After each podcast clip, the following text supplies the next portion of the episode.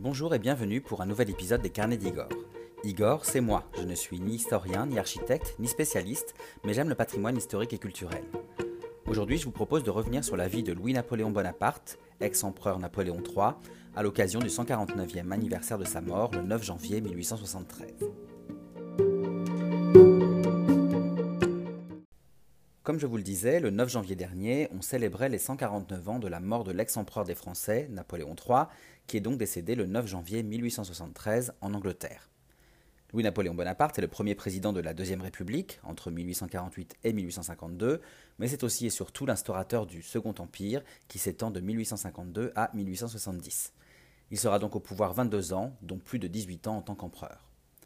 À l'occasion de l'anniversaire de sa mort, je vous propose de revenir sur cet homme politique, cet homme, euh, cet empereur qui a marqué l'histoire de France. Alors avant toute chose, revenons un peu en arrière. Comme vous le savez, la révolution de 1789, mais surtout la déchéance de Louis XVI en 1792, vont marquer la fin de longs siècles de monarchie en France et le début de la Première République. Cette Première République sera cependant assez courte puisqu'à partir du XIXe siècle vont se succéder en France des empereurs et des monarques jusqu'à l'établissement de la Troisième République en 1870.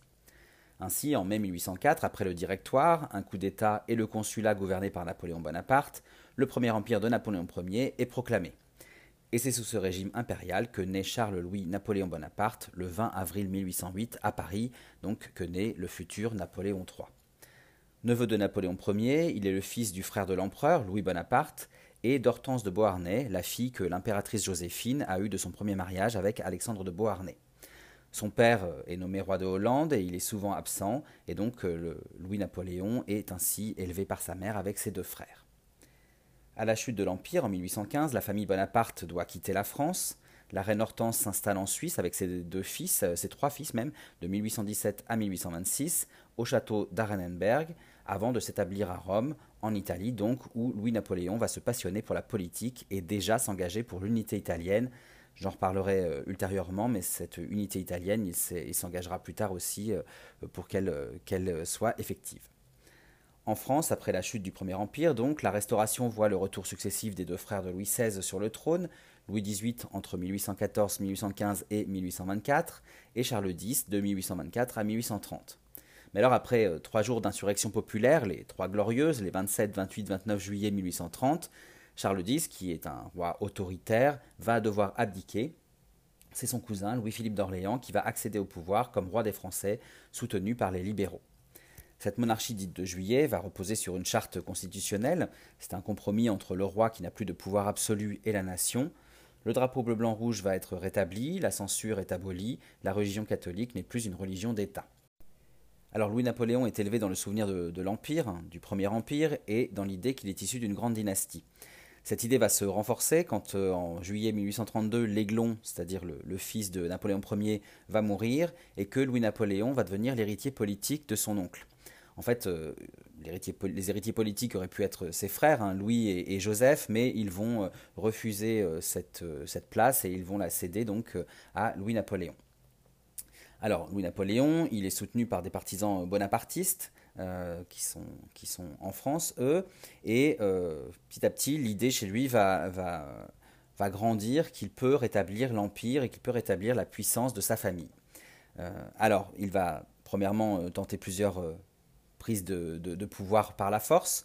Il va en tenter une première le 30 octobre 1836 à Strasbourg. alors il va échouer hein, et le roi Louis-Philippe va le faire emprisonner.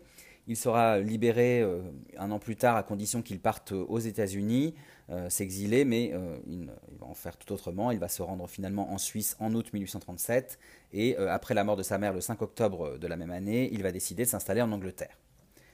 Alors revenons en France, les opposants, notamment républicains, déstabilisent le régime de Louis-Philippe, qui est qualifié de monarque bourgeois.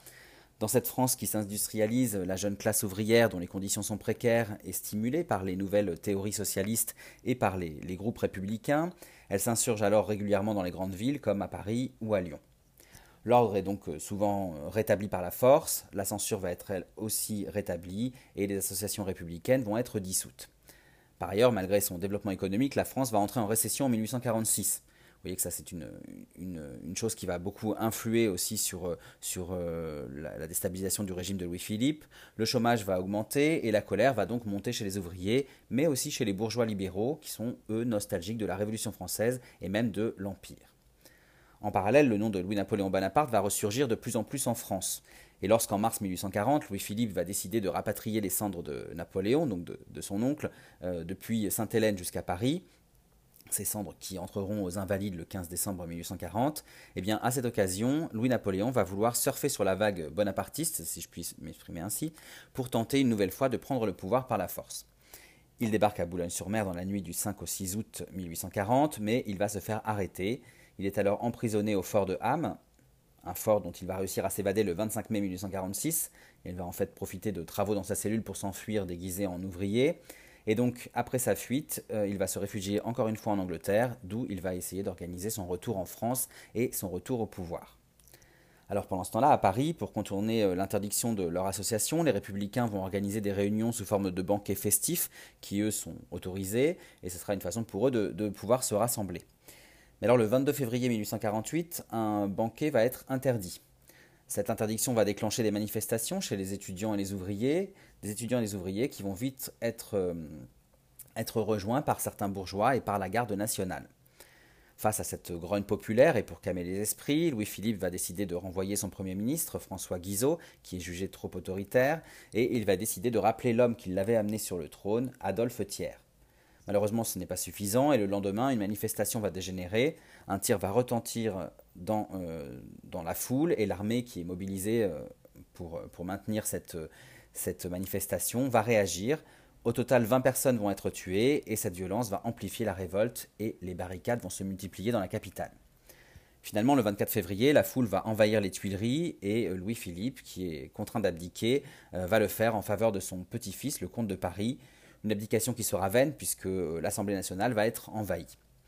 Le 25 février, à l'hôtel de ville, un groupe de républicains mené entre autres par Raspail, Le Dru-Rollin, Lamartine, Arago, Dupont de l'Eure, Louis Blanc et Pierre-Marie de Saint-Georges, va proclamer la Deuxième République. C'est donc la fin de la monarchie de juillet. Louis-Philippe s'exile en, Angleterre, lui aussi, et un gouvernement provisoire va être composé. Cette, euh, révolution, euh, cette nouvelle révolution française va provoquer en Europe un vent révolutionnaire, euh, un vent révolutionnaire inspiré donc par la France, une sorte de printemps des peuples qui va mener de nombreux monarques à concéder des constitutions plus libérales. Alors revenons euh, en France, une des premières actions du nouveau gouvernement républicain provisoire français est de proclamer le suffrage universel direct, toujours masculin bien sûr. L'idée est ici de faire du vote le seul mode de contestation et euh, le seul mode de renversement des gouvernements à la place des mouvements insurrectionnels bien trop récurrents depuis la Révolution. Ce gouvernement va aussi abolir l'esclavage et créer ce qu'on appelle euh, les ateliers nationaux. Alors les ateliers nationaux, ils sont financés par l'État et ils servent à donner du travail aux chômeurs. Il s'agit surtout de leur donner euh, accès à des grands travaux, par exemple des grands travaux de, voirie. La nouvelle constitution est promulguée le 4 novembre 1848 et elle va rétablir le principe de liberté, d'égalité et de fraternité que nous connaissons encore aujourd'hui. Le pouvoir législatif est confié à une chambre de députés, des députés élus au suffrage universel, et le pouvoir exécutif est confié à un président de la République puissant qui est en charge des ministres et des armées. Alors le problème ici, en fait, ce n'est c'est qu'il n'y a aucun moyen pour trancher en cas de désaccord entre les deux pouvoirs. Il n'y a en fait aucune troisième force. Vous allez voir que ça va conduire à des petites difficultés. Mais avant la mise en place de, la nouvelle constitution, revenons un petit peu en arrière, donc revenons avant ce mois de novembre 1848. Les députés euh, qui ont été élus en avril 1848 pour travailler sur la future constitution sont majoritairement des, députés républicains libéraux qui sont issus en partie d'anciens courants orléanistes, donc les partisans de Louis-Philippe d'Orléans, l'ancien roi des Français, et euh, donc ces députés sont aussi composés de conservateurs. Mais alors, le 21 juin 1848, les députés vont voter la suppression des ateliers nationaux qu'ils jugent onéreux et qu'ils supposent inefficaces. Une insurrection populaire et socialiste va alors s'élever suite à cette euh, suppression. Quatre jours de mouvement qui seront réprimés dans le sang. Les conséquences seront irréversibles. Le peuple se sent trahi par la nouvelle République. C'est là qu'entre en jeu notre Louis-Napoléon Bonaparte, qui n'a pas vraiment pris parti pendant ces, euh, euh, ces révoltes, en avril 1848, puis en juin, il s'était fait élire député, et face donc au mouvement populaire qui déstabilise le gouvernement provisoire, il va décider de se présenter à l'élection présidentielle prévue le 10 décembre 1848. Pendant la campagne, les candidats républicains sont vite discrédités par leur gestion répressive des émeutes du mois de juin. Louis-Napoléon est soutenu par le Parti de l'Ordre, qui regroupe des monarchistes, des monarchistes légitimistes, donc euh, favorables au retour de la, monarchie, dynastie des, Bourbons, et des monarchistes orléanistes, favorables euh, à Louis-Philippe d'Orléans. Donc, euh, on retrouve dans ce Parti de l'Ordre aussi des bonapartistes, bien sûr, ou encore des libéraux et des conservateurs, dont Adolphe Thiers, qui est un orléaniste, et Victor Hugo, qui est un ancien monarchiste devenu républicain. Victor Hugo, que je ne présente pas, bien sûr, vous connaissez le célèbre écrivain. Alors face, euh, soutenu par ce parti de l'ordre, Louis-Napoléon euh, Bonaparte va se poser en défenseur du suffrage universel et du peuple contre l'autorité de l'Assemblée nationale à majorité républicaine. Louis-Napoléon est finalement élu à 75% le 20 décembre 1848 et il devient le premier président de la République française, mais aussi le plus jeune à l'âge de 40 ans. Alors il, restera le plus jeune euh, président élu jusqu'à Emmanuel Macron en 2017. Alors suite à la présidentielle, les élections législatives de mai 1849 vont consacrer le Parti de l'ordre, qui se veut donc garant de l'ordre, de la religion et des bonnes mœurs. L'Assemblée nationale vote alors des lois conservatrices et très réactionnaires. C'est le retour par exemple de la religion catholique au cœur de l'éducation, des restrictions de la liberté de la presse, de la limite du suffrage universel et encore de la répression des oppositions. De leur côté, les républicains sont trop peu nombreux pour jouer leur rôle de parti d'opposition, donc vous voyez que l'Assemblée nationale a toute puissance. Dans ce contexte, Louis-Napoléon Bonaparte, qu'on appelle aussi le prince-président en référence à sa lignée impériale, va profiter de l'hétérogénéité du Parti de l'Ordre, de l'impopularité des mesures votées dans la confusion par euh, l'Assemblée et de la faiblesse des républicains. En tournée en France en 1850, il va critiquer la politique des députés et se poser à la fois en défenseur des ouvriers et du peuple, mais aussi en protecteur de la religion et de la propriété. Son image à la fois sociale, libérale et conservatrice va renforcer sa popularité, une popularité appuyée par des sociétés bonapartistes et des journaux acquis à sa cause. Par ailleurs, cet ancien militaire va réussir aussi en parallèle à gagner la confiance de l'armée. Donc vous voyez que tout est donc parfait pour Louis-Napoléon. Mais il y a un problème. La Constitution empêche la réélection du président pour un second mandat. Louis-Napoléon tente alors de réviser la Constitution avec le soutien d'un comité pour la réélection et à l'initiative de pétitions qui trouvent un écho auprès de la population, mais l'Assemblée va rejeter le texte et le prince-président n'a plus le choix. S'il veut garder le pouvoir, ce sera via un coup d'État. Il nomme alors des proches aux commandes de l'armée et de la garde nationale, et à coup d'une propagande organisée par la Société du 10 décembre, une société créée par ses soutiens, il va dévaloriser le socialisme et discréditer l'Assemblée et ses députés qui ont une image réactionnaire. Au matin du 2 décembre 1851, alors vous allez voir, la date n'est pas anodine, hein, c'est la date anniversaire de la victoire de son oncle Napoléon Ier à Austerlitz, le 2 décembre 1805, et aussi la date anniversaire de son sacre, le 2 décembre 1804. Donc au matin du 2 décembre 1851, Louis-Napoléon lance un appel au peuple et à l'armée via une campagne d'affichage dans toute la France. Il annonce dissoudre l'Assemblée et rétablir le suffrage, universel, et il propose un plébiscite pour reconnaître son autorité. En parallèle, le palais Bourbon, euh, donc, où siège l'Assemblée, est occupé et les députés opposants sont arrêtés, parmi lesquels euh, Adolphe Thiers.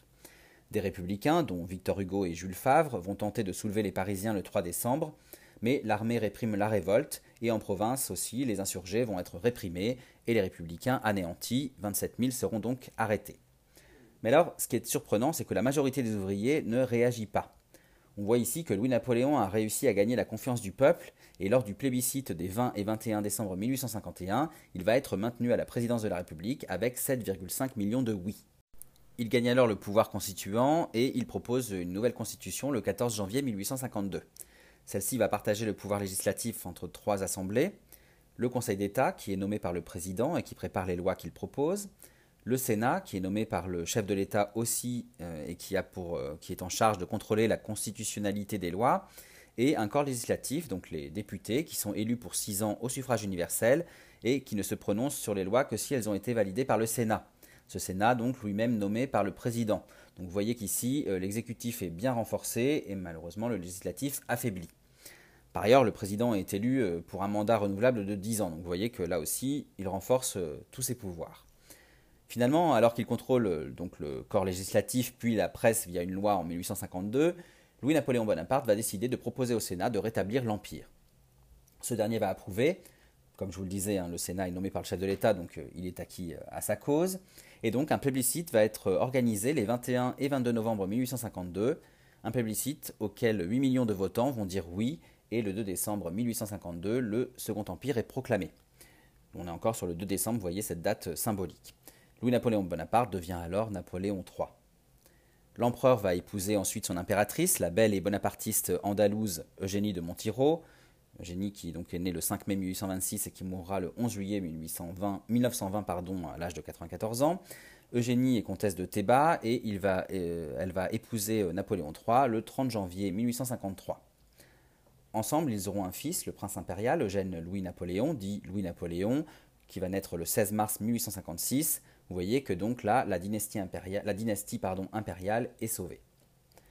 Alors on dit beaucoup de choses sur le Second Empire et finalement peu de Français connaissent vraiment euh, cette période. Le Second Empire, c'est d'abord un, un, régime politique fastueux, mais aussi un régime politique autoritaire, surtout dans sa première partie, entre 1852 et 1860. Vous verrez qu'il va devenir plus libéral dans sa deuxième moitié, mais il n'aura pas vraiment le temps d'installer ce libéralisme et cette image plus libertaire, puisqu'il va, euh, il va se, terminer en 1870. D'un point de vue sociétal, le Second Empire est une période importante qui va poursuivre euh, le, les évolutions qui ont eu lieu pendant la monarchie de juillet et qui va surtout marquer le développement économique et culturel de la France comme son entrée dans la modernité. On trouve au Second Empire de nombreuses innovations, des innovations techniques, par exemple la découverte de l'aluminium, euh, de l'électricité ou encore du moteur euh, thermique, des innovations urbaines avec le programme d'assainissement et de réorganisation des grandes villes dont Paris par le célèbre baron Haussmann, mais aussi euh, des, innovations urbaines par le développement du train qui va vraiment euh, se, multiplier à cette époque-là. On va trouver des innovations scientifiques. Alors Pasteur n'a pas, encore, pas encore découvert le vaccin, mais euh, ses travaux se développent fortement et, font sa, réputation. Et Claude Bernard va poser les bases de la médecine moderne. On va encore retrouver aussi des innovations économiques en matière d'industrie, euh, d'organisation industrielle, donc, mais aussi avec la création d'un système bancaire, le développement du libre-échange, notamment avec euh, la Grande-Bretagne qui, qui devient un pays euh, allié, ou encore la création des grands magasins dans les grandes villes, comme le, le Bon Marché par exemple, le Printemps ou les Galeries Lafayette, et la création des halles, des halles qui vont servir à rassembler toute la nourriture et toutes les denrées au centre des grandes villes pour mieux nourrir la population.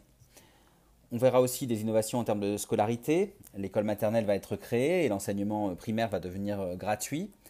Et enfin, le Second Empire va amener aussi des innovations sociales, même si euh, on a peu cette image en tête, avec la création de maisons ouvrières pour euh, loger à, bas prix les ouvriers, la mise en place de retraites, la reconnaissance des accidents du travail, la création des soupes populaires ou encore la création des visites médicales gratuites.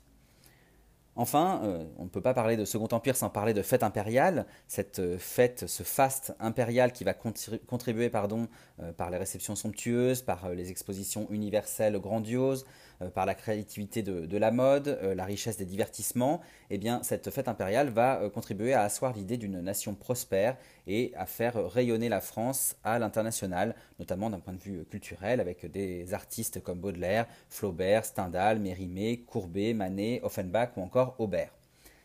D'un point de vue politique, Napoléon III veut redonner aussi sa grandeur et sa puissance à la France dans le monde. Il veut redonner toute sa place à, son pays au sein des grandes nations euh, européenne et mondiale. Il s'allie alors à la Grande-Bretagne, ennemie euh, séculaire de la France, avec laquelle il va remporter la guerre de Crimée qui se tient de 1853 à 1856 aux côtés de l'Empire ottoman et contre l'Empire de Russie. Napoléon III euh, va aussi s'engager dans l'unification de l'Italie, comme je vous en parlais au début de, ce podcast. La France prend ainsi tout d'abord part à la première guerre d'indépendance italienne hein, entre 1848 et 1849. L'idée pour elle est d'envoyer des troupes pour rétablir le pape qui a été chassé des États pontificaux de, Rome. Il a été chassé par les républicains menés par Garibaldi et la France, qui euh, se veut très catholique, euh, profite de, ce, de, cet événement pour euh, s'immiscer dans la guerre d'indépendance. Alors cette première guerre d'indépendance va échouer et Napoléon III, aidé de l'Angleterre, va alors soutenir Camillo Benso, comte de Cavour, ce comte de Cavour qui est un libéral élu président du Conseil du royaume de Piémont-Sardaigne en 1852 il s'agit en fait de l'accompagner pour construire une Italie libre et unifiée.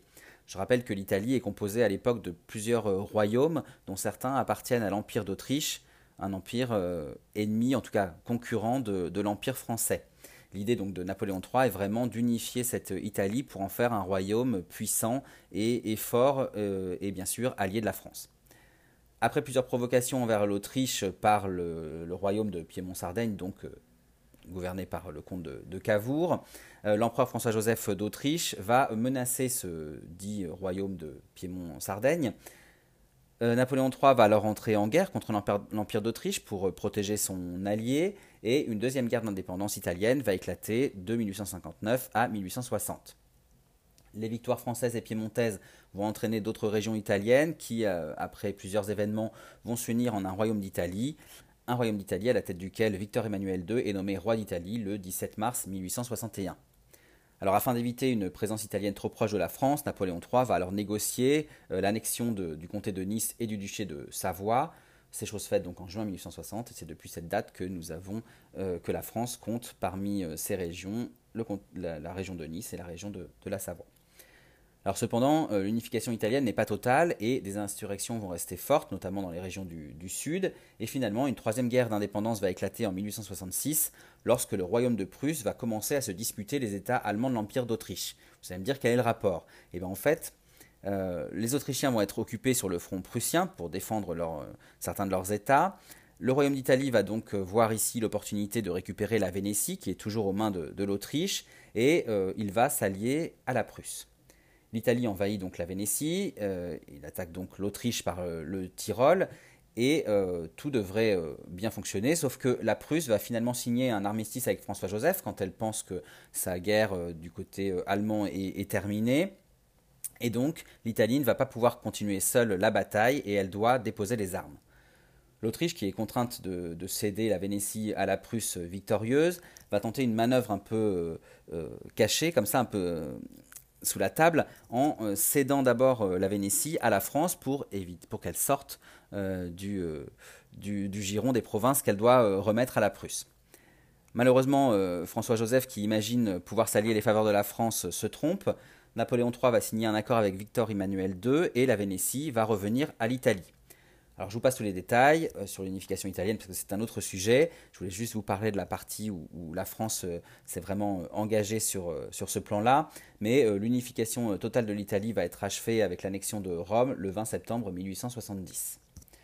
Alors revenons à Napoléon III, au-delà de et sa politique extérieure notamment. Au-delà de l'Italie, Napoléon III s'est aussi immiscé outre-Atlantique dans la politique du Mexique appuyé par des conservateurs mexicains qui veulent installer dans leur pays un souverain européen catholique et conservateur, dans l'idée de contrebalancer le, pouvoir des États-Unis, eh bien Napoléon III va envoyer une expédition sur place entre 1861 et 1867, l'idée étant pour lui d'installer un régime favorable aux Français. Il met alors à la tête de l'Empire du Mexique l'archiduc d'Autriche Maximilien de Habsbourg, euh, mais euh, tout va pas se dérouler comme, prévu, puisqu'une guérilla va éclater, et lorsque la guerre de sécession se termine aux États-Unis en avril 1865, ces derniers, donc les États-Unis, vont se tourner vers le Mexique. Il somment alors la France de se retirer. Napoléon III est enlisé dans la guérilla, donc il l'accepte, et le pauvre empereur Maximilien, qui lui refuse d'abdiquer, va être fusillé en juin 1867. Voilà, vous avez maintenant en tête quelques interventions françaises qui montrent la volonté de Napoléon III de suivre l'exemple de son oncle Napoléon Ier et d'être cet oncle connu pour ses grandes qualités de stratège, Napoléon III qui veut donc euh, imposer la France comme puissance internationale. Cependant, Napoléon III sera moins victorieux et finalement, l'intervention de la France dans les guerres d'Italie va provoquer aussi des tensions avec le royaume de Prusse, ce royaume de Prusse géré par Bismarck. Ces tensions vont finalement conduire à la guerre franco-prussienne de 1870, parce qu'en effet, Bismarck cherche, lui, il cherche à, unir tous les États allemands, qui ne composent pas encore un seul pays, donc euh, l'Allemagne, et donc Bismarck il va trouver en la France un ennemi commun à tous ces États, un ennemi commun qui va permettre de les rassembler et de les fédérer. Donc suite aux guerres italiennes euh, et après une provocation euh, diplomatique bien menée par Bismarck pour titiller Napoléon III, la France va déclarer la guerre à la Prusse. Malheureusement, la France ne mesure pas la puissance de ces États allemands, et si vous ajoutez, si vous ajoutez pardon, à cela la division du pouvoir politique entre pacifistes et partisans de la guerre, on se dit que tout ça est bien mal parti. Et effectivement, les défaites s'enchaînent pour la France jusqu'à celle de Sedan, où Napoléon III, qui est malade, est capturé.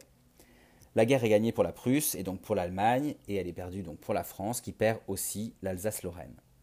Vous voyez que c'est le début de toutes ces, confrontations avec l'Allemagne qui vont mener à la Première et à la Deuxième Guerre mondiale.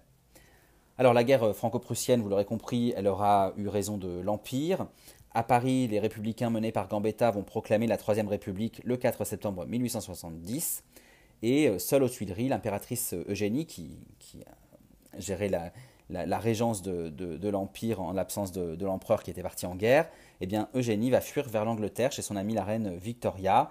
Elle va y vivre en exil à Camden Place, près de Londres, avec son fils, le prince impérial, qui va la rejoindre.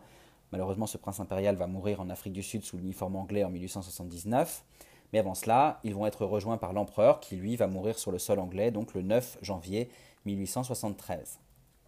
Pour information, Eugénie va encore vivre 47 ans.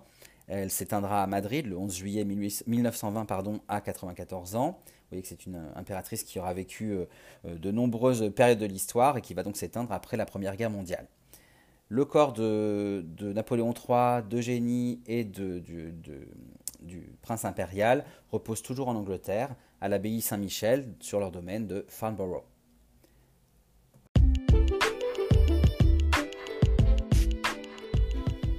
Voilà, j'espère que cette anecdote vous a plu et que vous en savez plus maintenant sur le Second Empire et sur Napoléon III.